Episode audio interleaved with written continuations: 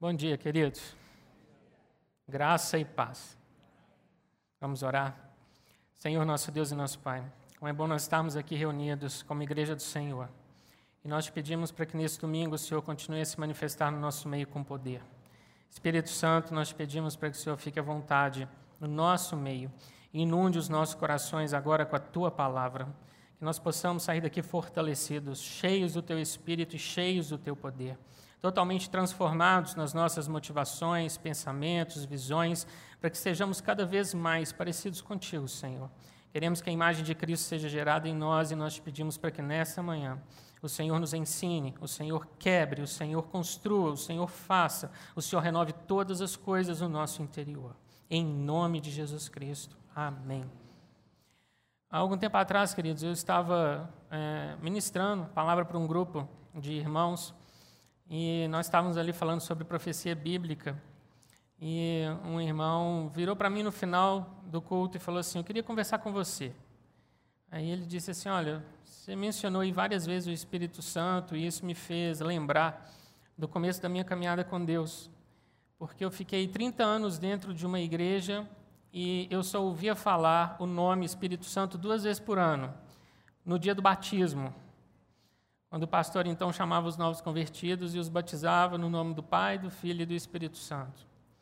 E aí vidas come coisas começaram a acontecer na minha vida, e ele falando que se casou, teve filhos, e Deus começou a mostrar para ele que era necessário que ele conhecesse mais do Espírito Santo. E buscando por conta própria, ele, sua esposa e seus filhos tiveram experiências tremendas com o Espírito Santo de Deus. Queridos, muitas vezes nós estamos como esse irmão, e como muitos que estão dentro da igreja, mas ainda não conhecem de fato a terceira pessoa da Trindade.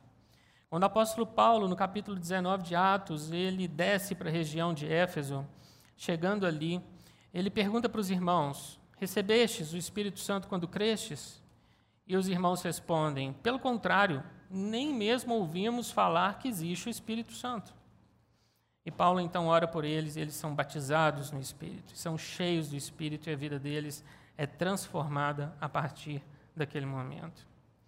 A palavra ela traz para nós uma série de menções ao Espírito Santo. Cerca de quatro anos atrás, eu comecei a perguntar para o Senhor é, sobre como a terceira pessoa da Trindade trabalha, é, o quanto é importante nós termos do Espírito e conhecer do Espírito.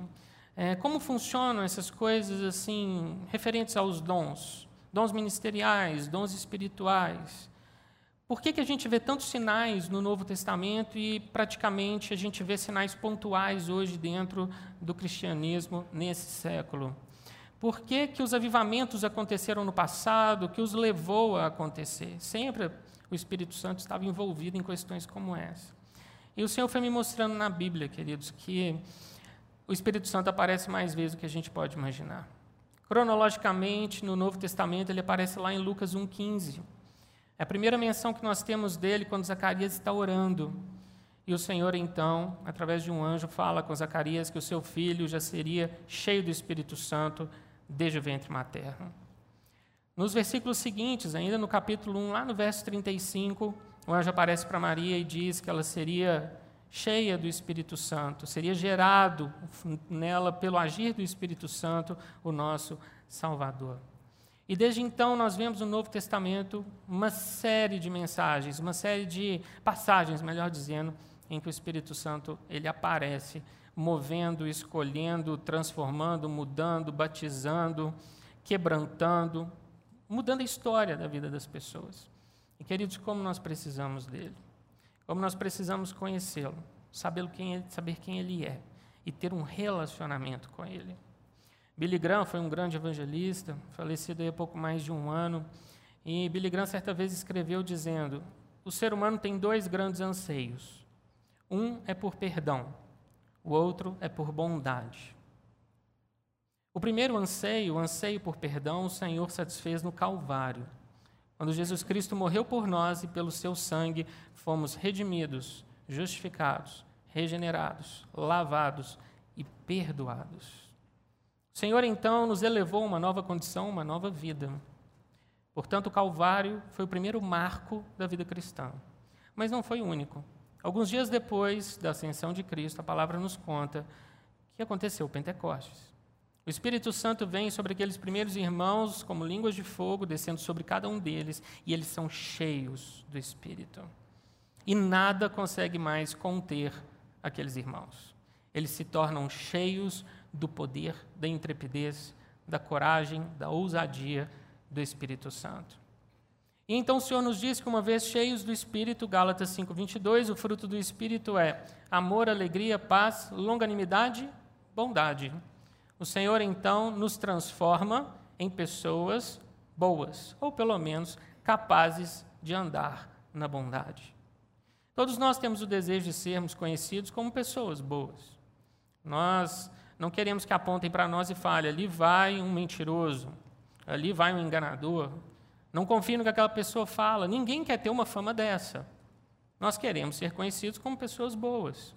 E o Senhor satisfez o nosso desejo por bondade, sermos um reflexo da imagem dele na terra através do Espírito Santo. Não é, querido, por erro e tentativa. Não é por livros de autoajuda.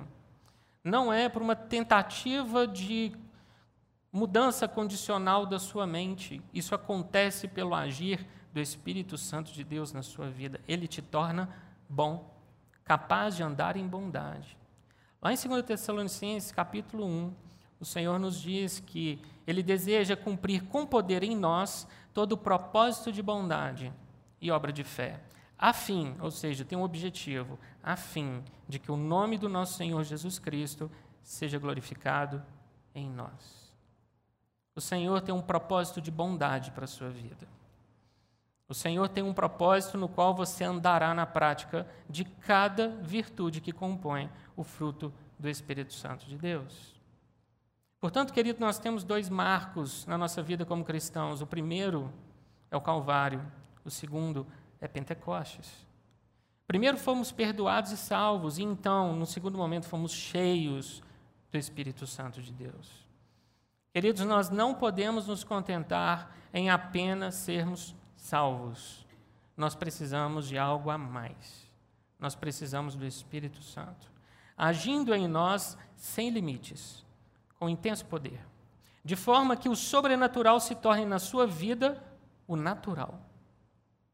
Nós muitas vezes ouvimos falar de pessoas que oram e coisas acontecem, porque nós mesmos não somos essas pessoas. Afinal de contas, os dons estão aí.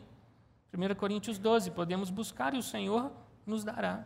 O Espírito Santo distribuirá conforme lhe apraz sobre cada um de nós. Queridos, se nós como igreja entendermos o que isso significa, nós vamos transformar nossa cidade. E essa tem sido a minha oração que a unção do Senhor jorre sobre a comunidade de tal forma que nós possamos ser, queridos, um polo não só exportador de missionários, mas um lugar onde ambulâncias param na porta, descem doentes terminais e eles são curados aqui. Quando a gente volta na história, a gente percebe que isso era foi normal em alguns períodos. Smith Wigglesworth, o famoso evangelista britânico, quando ele estava numa igreja e pregava, as pessoas faziam fila diante dele, e ao final do culto ele vinha impor as mãos sobre as pessoas e todos eram curados.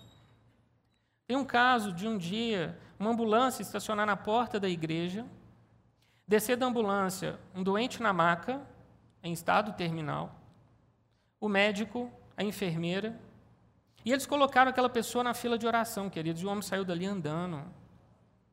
Querido, o Senhor quer realizar coisas desse tamanho no nosso meio. E Ele o faz pelo Espírito Santo de Deus. Nós temos enfermidades contra as quais nós lutamos, problemas de toda ordem. E nós não podemos viver numa posição de andarmos cabisbaixos, porque o mundo nos pressionou e nos colocou em tal posição. Nós somos filhos do rei. Nosso andar é altaneiro. Nosso joelho não é trôpego, mas firme. Nós estamos do lado vencedor. Maior aquele que está em nós que é o que está no mundo. E o Espírito Santo habita em nós, querido. Lá no Evangelho de João, nós temos algumas das manifestações talvez mais claras e evidentes do poder do Espírito Santo e do agir do Espírito entre os evangelhos. E é interessante porque nos capítulos 14, 15 e 16, o Senhor Jesus ele promete enviar uma outra pessoa assim como ele. No capítulo 16, no versículo 7, ele diz: Se eu for, eu vou enviarei. Jesus não coloca nenhuma condição, querido. A única condição é: eu preciso subir. Eu preciso voltar ao meu trono de majestade e glória. Eu passarei pela morte, eu vencerei a morte, eu ressuscitarei, eu subirei aos céus, e então o Consolador será enviado.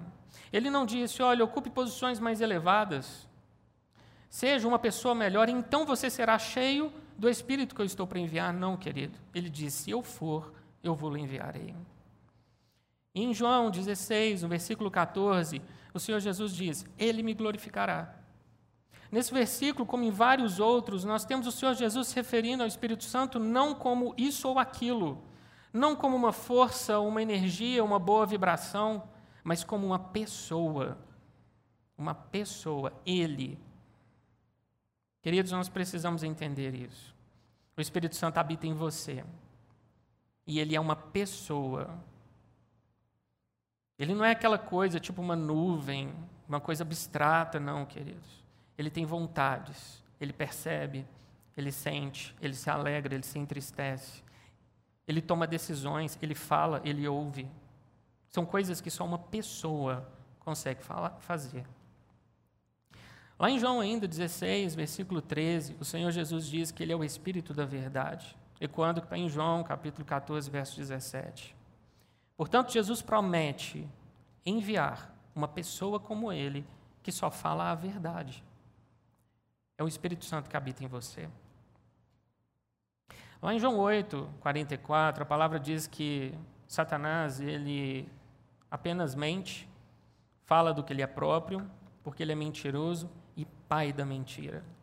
De um lado existe o pai da mentira, do outro, o espírito da verdade. E ele habita em você. Por isso, o Espírito Santo, ele não se dá muito bem com hipocrisia, com mentira, com engano. Ele só fala a verdade porque ele é o Espírito da verdade. E ele dá continuidade ao ministério de Cristo, falando a você, transmitindo a você aquilo que o próprio Senhor Jesus quer falar ao seu coração. Queridos, isso é muito importante, como igreja nós entendemos. E existem bênçãos Bênçãos que são acima de qualquer valor, acima de qualquer preço, que o Senhor derrama sobre nós pelo Espírito Santo. Te convido a abrir sua Bíblia lá no livro de Efésios, no capítulo 1. Vamos ver o que o Senhor nos diz. Efésios 1. Efésios 1, 13. Em quem também vós, verso 13, depois que ouvistes a palavra da verdade, o evangelho da vossa salvação, tendo nele também crido, fostes selados com o Santo Espírito da promessa. Primeiro, você ouviu a palavra da verdade, alguém pregou para você. Em segundo, essa palavra, ela é o evangelho. E então você creu nesse evangelho, no evangelho de Jesus Cristo. E a partir do momento que você creu e confessou, você foi selado com o Espírito Santo. Selo, querido. Um sinal, uma marca. Lá atrás, no, Novo, no Antigo Testamento, nós vemos que Judá ele carregava consigo um cilindro que é chamado de selo. Antigamente, quando um contrato era redigido e assinado, esse selo ele tinha uma marca que identificava aquela pessoa, como se fosse uma assinatura dela. Era um cilindro. E esse cilindro era rolado sobre a argila ou sobre o barro mole. E quando secava, aquele documento estava então selado. Com o tempo, o cilindro foi substituído pelo anel. José recebeu do próprio Faraó um anel para expedir decretos, e aquilo que José assinava com o anel do rei tinha força de lei. A palavra nos fala que quando Esther e Mordecai se revelam para o rei Assuero, dizendo que eram judeus, Amã está morto, a palavra nos diz que o rei Assuero entrega do anel que pertencia a ele próprio, que havia sido dado a Amã, e dá este anel para Mordecai e Esther, para que eles pudessem redigir um decreto permitindo aos judeus em todas as províncias do império se defenderem dos seus agressores. Aquele anel, queridos, selando um documento escrito por Esther, por Mordecai, pelos secretários do rei, salvou a vida dos judeus dentro do império medo-persa. A palavra nos fala que em Apocalipse existe um livro com sete selos e só o cordeiro pode rompê-los. Em Apocalipse capítulo 20 é dito que Satanás, a antiga serpente, o dragão, será jogado dentro do poço do abismo antes do reino do Senhor Jesus começar. E um anjo muito forte o aprisiona e fecha o poço e coloca um selo sobre ele. E ninguém pode romper esse selo, só Deus, para libertá-lo. Quando eu era criança, eu tinha sempre muita curiosidade de saber de coisas do passado. E essas, esse desejo assim por estudar história, ele me acompanhou a minha idade adulta. Muitas vezes, quando eu estava do meu avô, junto dele, visitando, a gente sempre visitava meus avós no domingo, é, eu perguntava para o meu avô sobre coisas, de como quando ele era jovem, e a gente conversava sobre essas lembranças que ele tinha. E algumas vezes ele me contou acerca do tempo em que ele era soldado. Meu avô foi um soldado do Exército Brasileiro no início dos anos 40, na época da Segunda Guerra Mundial. E ele foi treinado junto com seu pelotão para ser enviado para a Europa, para lutar nos frontes de batalha. E quando, na década de 40, quando ele já estava no Rio de Janeiro, pronto para embarcar num navio rumo à Itália, a guerra terminou. E ele não chegou a ir para a Europa. Talvez se ele tivesse ido, a história da nossa família teria sido totalmente diferente, talvez eu não estivesse aqui hoje. E depois da guerra, meu avô saiu do exército e estudou odontologia, se formou. E seguiu a profissão do pai dele, meu bisavô, que também era dentista. Durante um bom tempo, meu avô chegou a ter três empregos para poder sustentar a família, sua esposa, suas três filhas, entre as quais a minha mãe. E a gente conversando sempre sobre essas coisas que ele vivia quando ele era jovem, quando ele era rapaz, o primeiro carro que ele teve, as experiências que ele teve no exército. E teve um dia que eu fui visitá-lo, ele chegou para mim com uma caixinha e ele falou assim: Filho, eu queria que você ficasse com isso. Aí eu falei: O que, que é isso, vô? Ele falou assim: Aí dentro estão os meus instrumentos de dentista. Né? Foi com eles que eu é, sustentei a minha casa, foi com eles que eu ganhei a vida. E quando cheguei em casa e abri aquela caixinha e fui alinhando assim os instrumentos em cima da mesa, eu vi que vários deles tinham o nome e sobrenome do meu avô gravado. E depois conversando com ele, conversando com a minha mãe, eu vi que era ele mesmo que gravava. E como ele trabalhava no departamento médico odontológico com vários outros profissionais, ele sempre teve o cuidado de não perder seus instrumentos. E praticamente tudo dele tinha etiqueta. Ele era muito organizado. Queridos, quando é, lendo esse versículo, eu me lembrei dessa história e vi, queridos, que tem tudo a ver com aquilo que o Senhor tem feito conosco. Ele coloca o nome dele em nós. Lá em Apocalipse 3,12, o Senhor Jesus diz que ele vai gravar em nós o nome de Deus, o nome da Nova Jerusalém, da cidade santa onde vamos morar. E Jesus diz: Eu gravarei sobre vocês o meu novo nome. Aquilo que é nosso, querido, a gente coloca o nosso nome. Aquilo que é nossa propriedade tem um selo, uma marca nossa. Você pertence ao Senhor. Ele te selou. Você é propriedade dele. Você nasceu para cumprir um propósito que ele estabeleceu para a sua vida. Em, em Timóteo, escrevendo para Timóteo, Paulo diz que nós somos soldados, arregimentados pelo Senhor. E não fomos chamados para viver uma vida de escolhas egoístas, mas para satisfazer a vontade daquele que nos arregimentou. O Senhor colocou sobre você o nome dele. E, queridos, anjos e demônios reconhecem que você é propriedade do Senhor. Você não é de ninguém mais, você é dele. O Senhor é o seu Deus e ele é o seu Pai. Ele gravou sobre você o nome dele. Você tem uma marca, querido, que te distingue perante todos, no mundo espiritual e também no mundo natural, porque você leva o testemunho de Cristo na sua vida. Este é o selo está sobre você. Versículo 14: O qual é o penhor da nossa herança, até o resgate da sua propriedade em louvor da sua glória. O Espírito Santo é o penhor da nossa herança. O que isso significa, queridos? O Espírito Santo é o cheque calção de Deus na sua vida.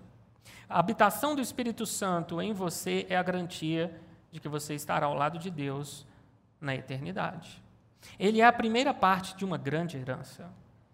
Existem muitas coisas boas por vir, queridos, grandes bênçãos. O Senhor nos revela algumas delas, mas não todas nas Escrituras. Nós podemos ter um vislumbre de como será a eternidade lendo livros como Isaías, como o próprio Apocalipse, mas nós não conhecemos de fato o que é viver na Nova Jerusalém que está preparada para nós. Isso é uma garantia, querido. Uma garantia de vida eterna. Percebe como a habitação do Espírito é muito mais do que a gente imagina. Ela vai além, nos dando garantias e certezas que nós não teríamos de outra maneira, só mesmo pela habitação dele em nós. Capítulo 2 de Efésios, verso 18. Porque por ele ambos temos acesso ao Pai em um espírito. Relendo, porque por ele, Jesus Cristo, ambos, judeus e gentios, temos acesso ao Pai por meio do Espírito Santo.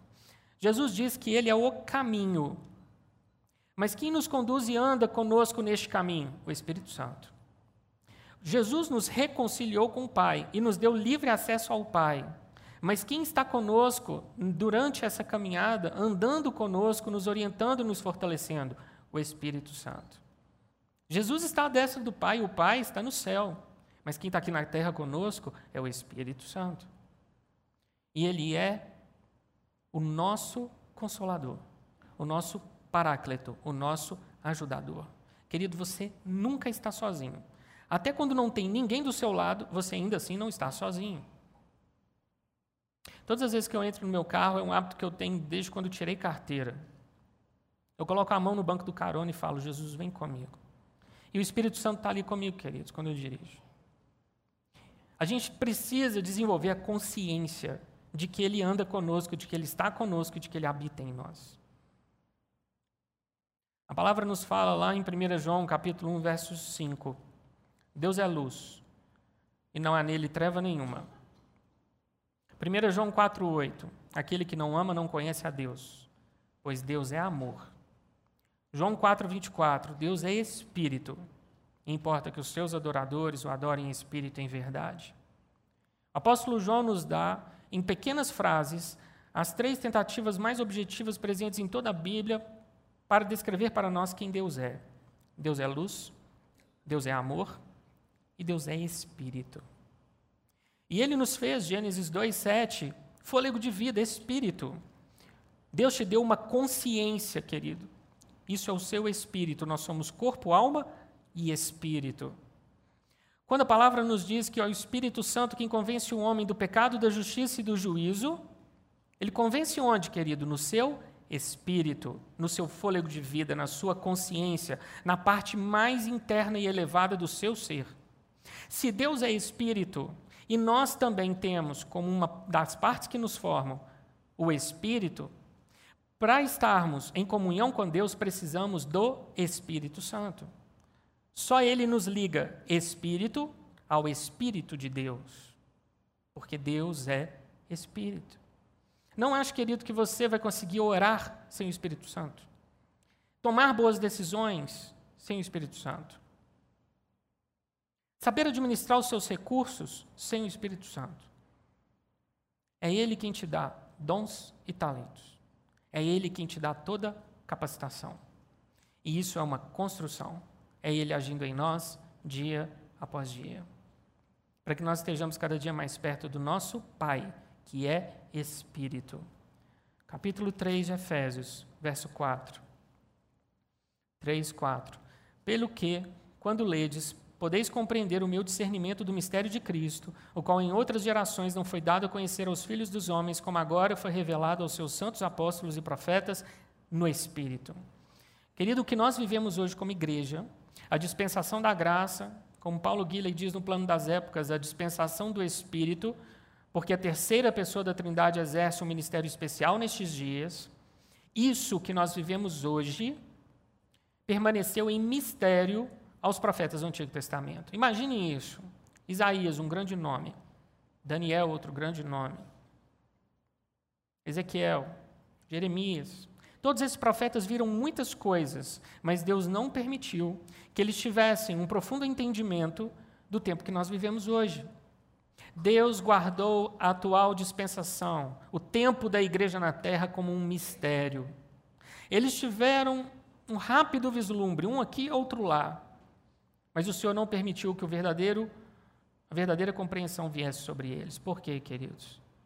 Para que no tempo certo as coisas acontecessem como Deus planejou.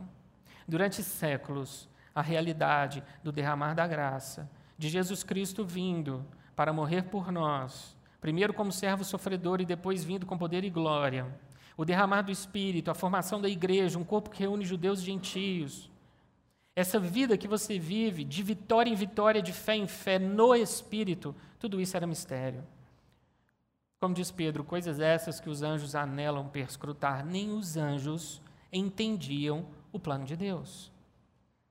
E então nós nascemos dentro deste tempo, na atual geração, debaixo de tão grande salvação, de bênçãos que nós não fizemos nada para poder alcançar, porque tudo nos é dado pela graça.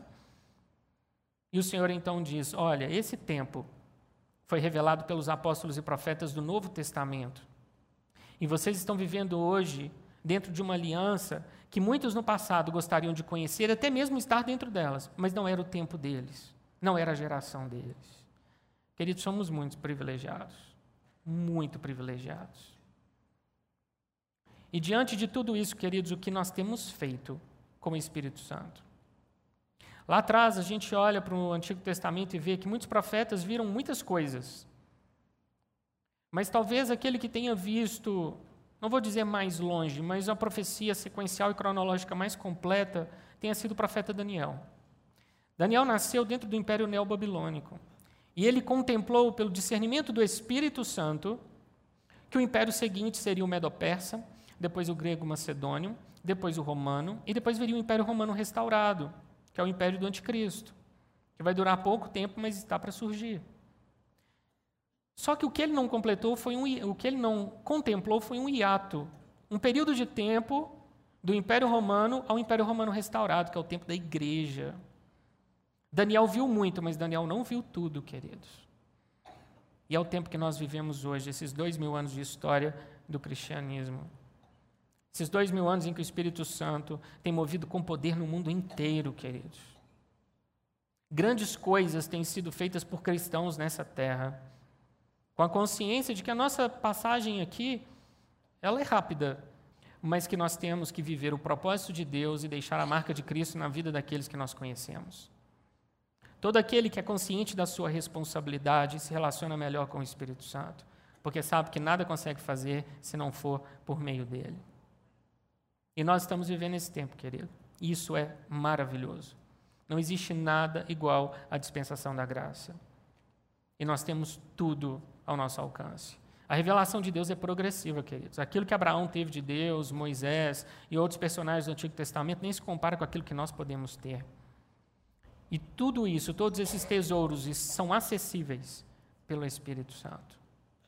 Continuando no capítulo 3, verso 16: Para que, segundo a riqueza da sua glória, vos conceda que sejais fortalecidos com poder, mediante o seu espírito no homem interior. Querido, o Espírito Santo te dá poder. Você tem consciência do que, isso significa? Poder. Quando você ora, as coisas acontecem ou não? Você pode dizer que a sua oração tem poder? E quando você ora por alguém, as coisas acontecem, a vida daquela pessoa melhora? E quando você testemunha, as pessoas são impactadas ou elas ficam olhando para o chão querendo sair perto de você logo? Só o poder do Espírito Santo pode operar aquilo que nós não conseguimos. O poder do Espírito é o diferencial nas nossas vidas. Abra sua Bíblia lá no livro de 1 Samuel, no capítulo 16. 1 Samuel 16, verso 13.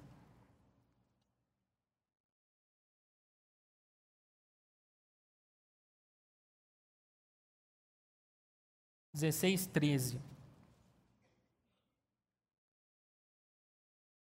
Tomou Samuel o chifre do azeite, Samuel aqui o profeta, Samuel o último juiz de Israel, e o ungiu no meio de seus irmãos. Samuel unge Davi. E daquele dia em diante o Espírito do Senhor se apossou de Davi.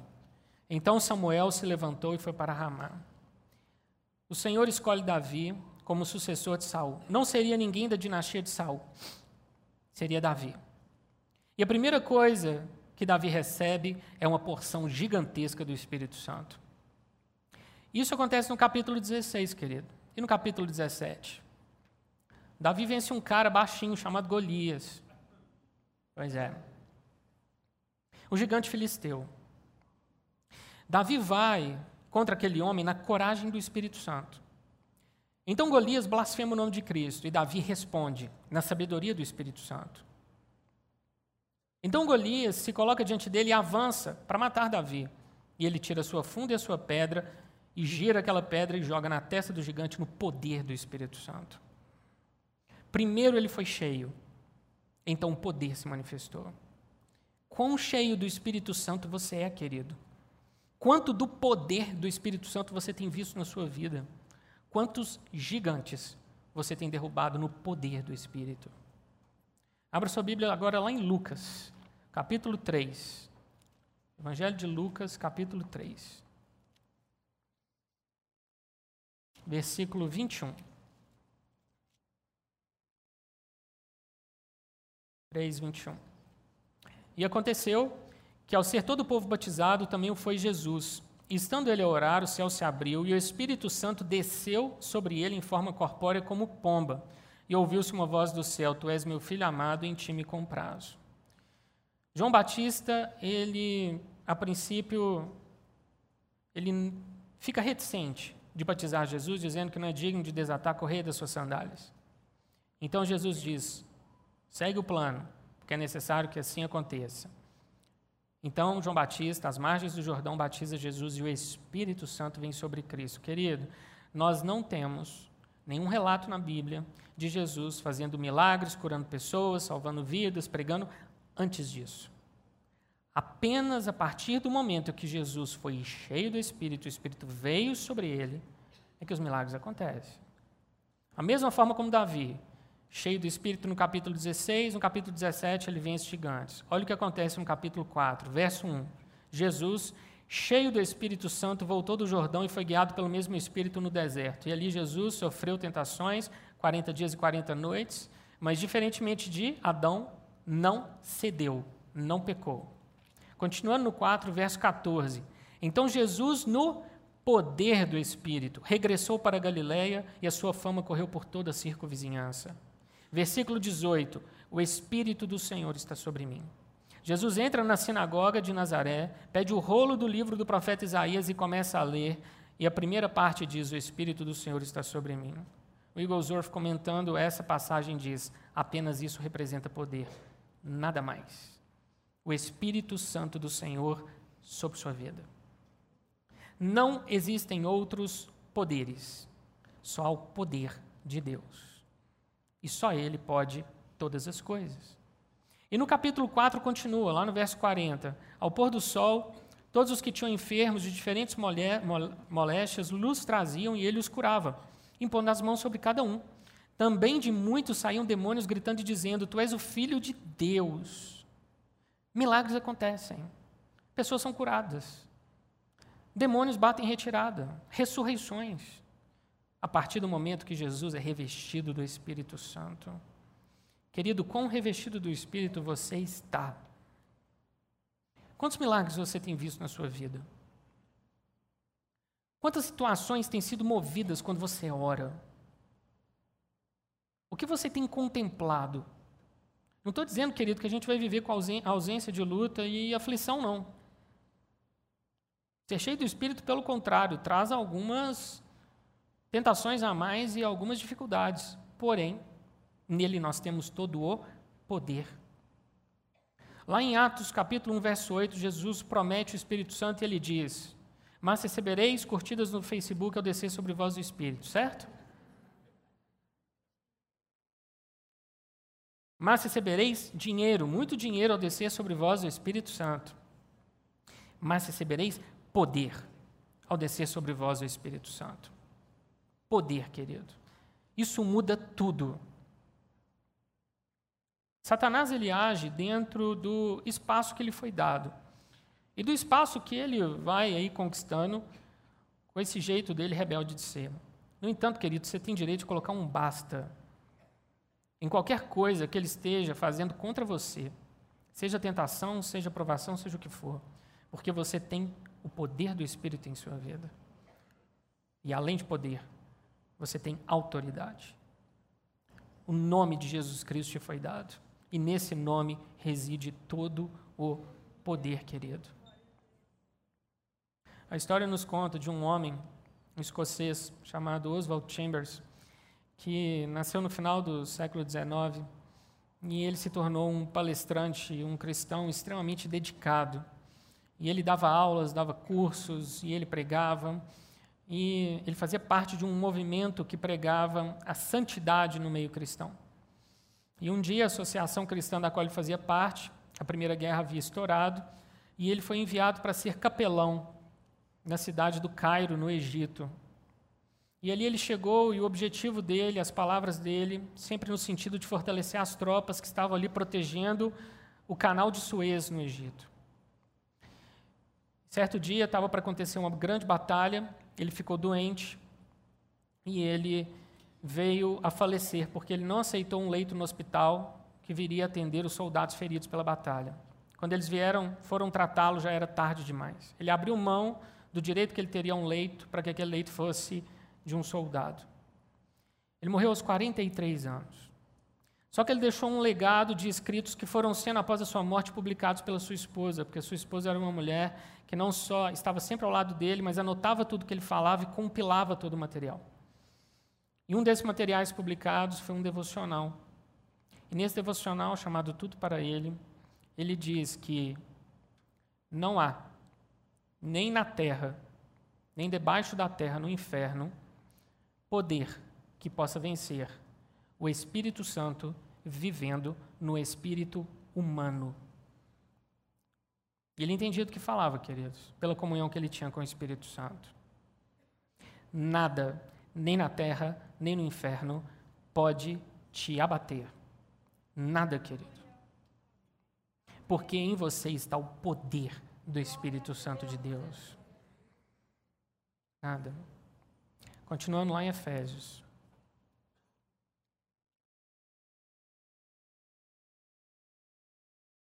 Capítulo 4, versículo 3.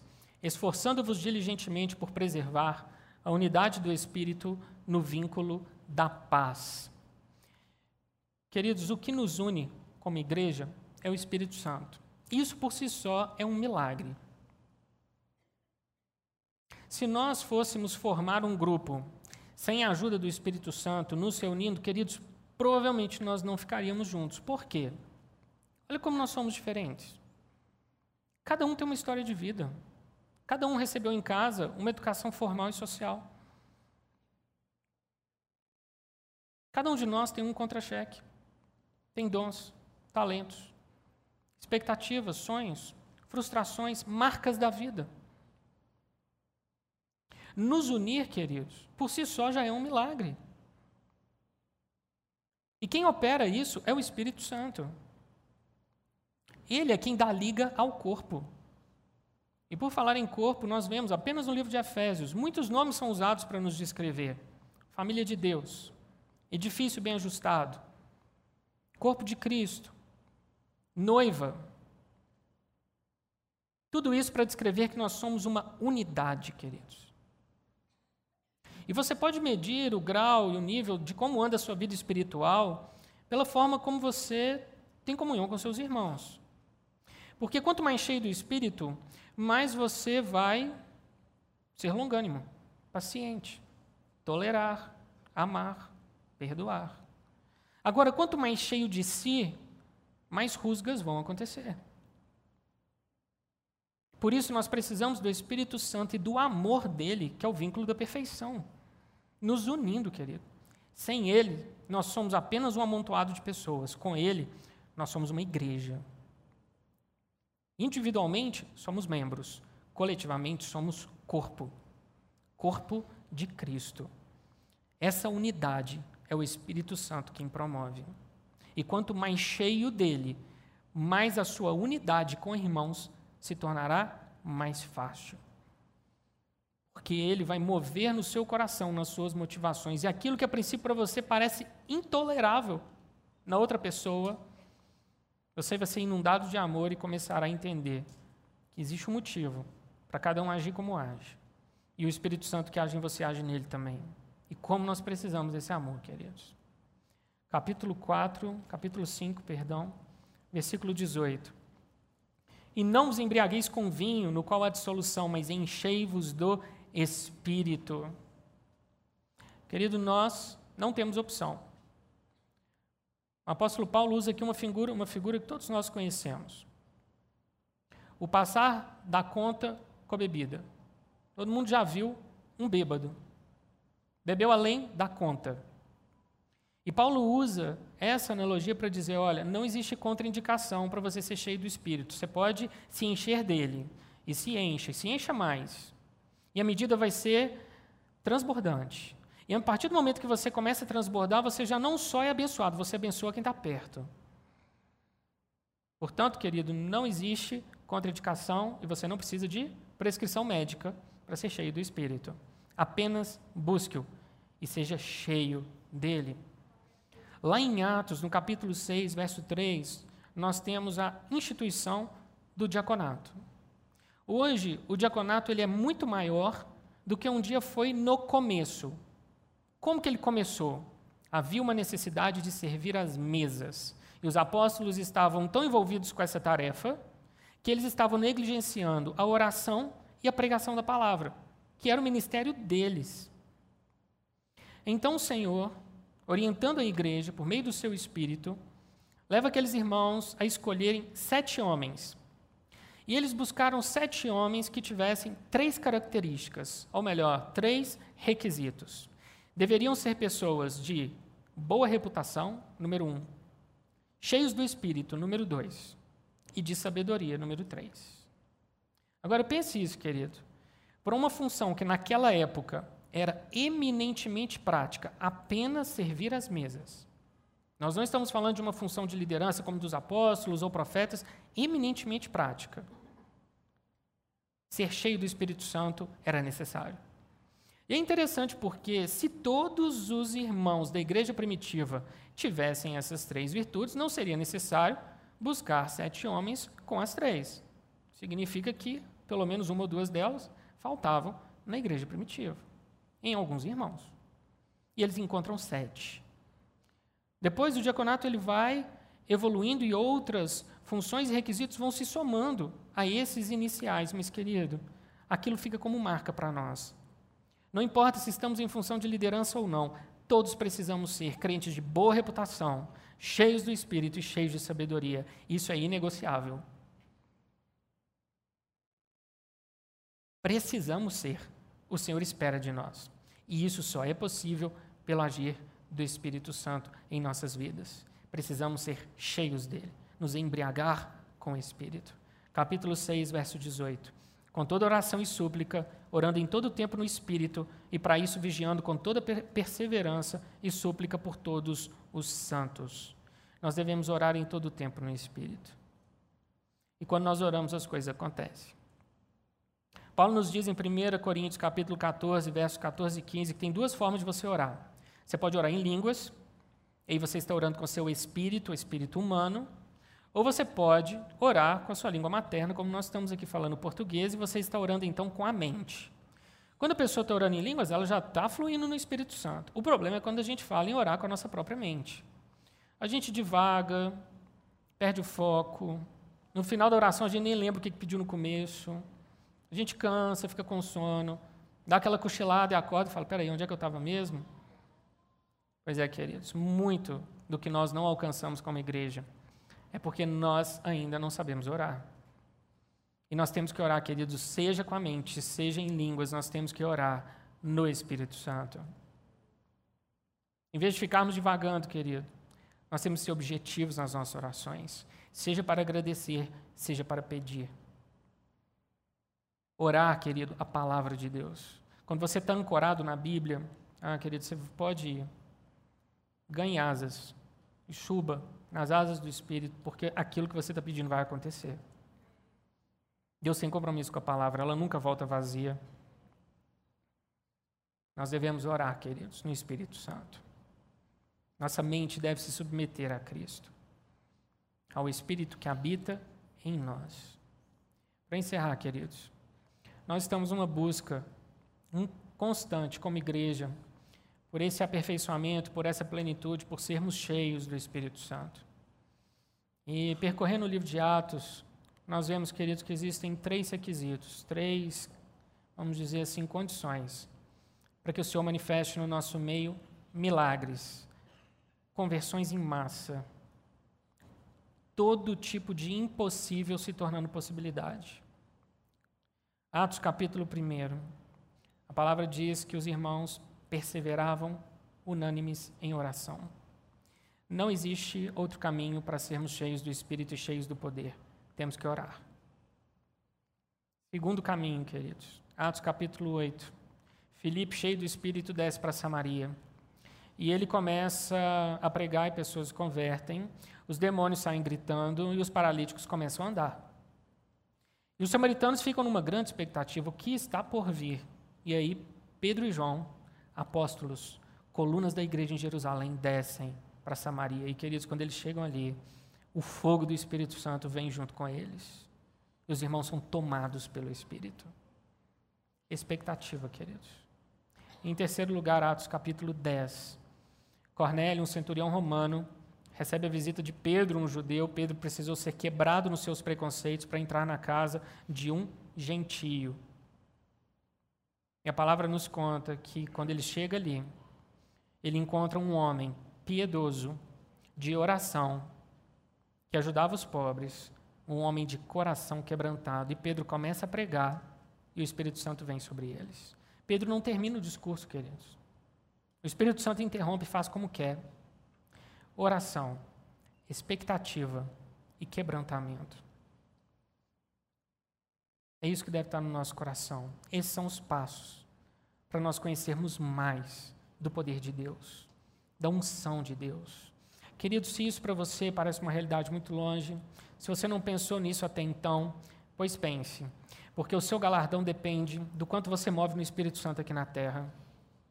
O sucesso da sua vida, os seus relacionamentos, se você tem sobre, sobre o seu comando filhos, empregados, pense nisso, querido. Deus tem um propósito para você na vida dessas pessoas, Ele o fará pelo Espírito Santo. Você não está aqui na terra para viver para você, não, querido. Você está aqui para completar uma carreira que te, que te está proposta pelo Espírito Santo. E Ele quer o melhor para você. Ele quer derramar esse poder. Ele quer te capacitar. Ele quer te encher de dons. Ele quer te levar a maiores alturas. Ele quer te ver orando e alcançando aquilo que você pede. E entrando na presença de Deus com ações de graças, dizendo: Senhor, tudo que eu te pedi essa semana aconteceu. Querido, isso é possível, plenamente possível. Eu digo, queridos, porque eu tenho vivido algumas dessas experiências. E tem coisas que são tremendas. Você não consegue explicar. Você chega no sábado, reflete sobre a semana que você viveu e não consegue explicar como eu cheguei até aqui por mim mesmo. E você vai vendo milagre após milagre, segunda, terça, quarta, quinta e por aí vai. Vamos ficar de pé, queridos, e orar.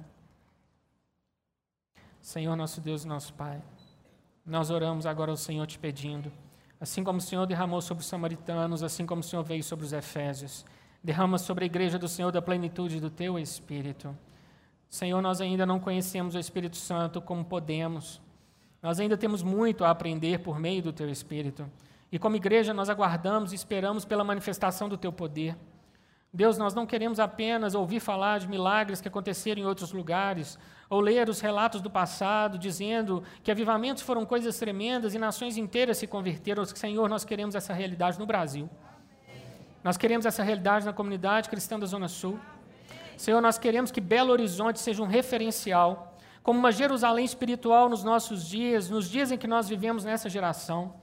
Nós queremos, Senhor, ver o Teu Espírito vindo sobre nós e quebrando cadeias. Senhor, eu oro para que nessa manhã, em nome de Jesus Cristo, toda letargia espiritual seja removida dos nossos corações toda indiferença para com a pessoa do Espírito Santo. Espírito Santo, nós te dizemos, nos arrependemos pela forma como temos te tratado.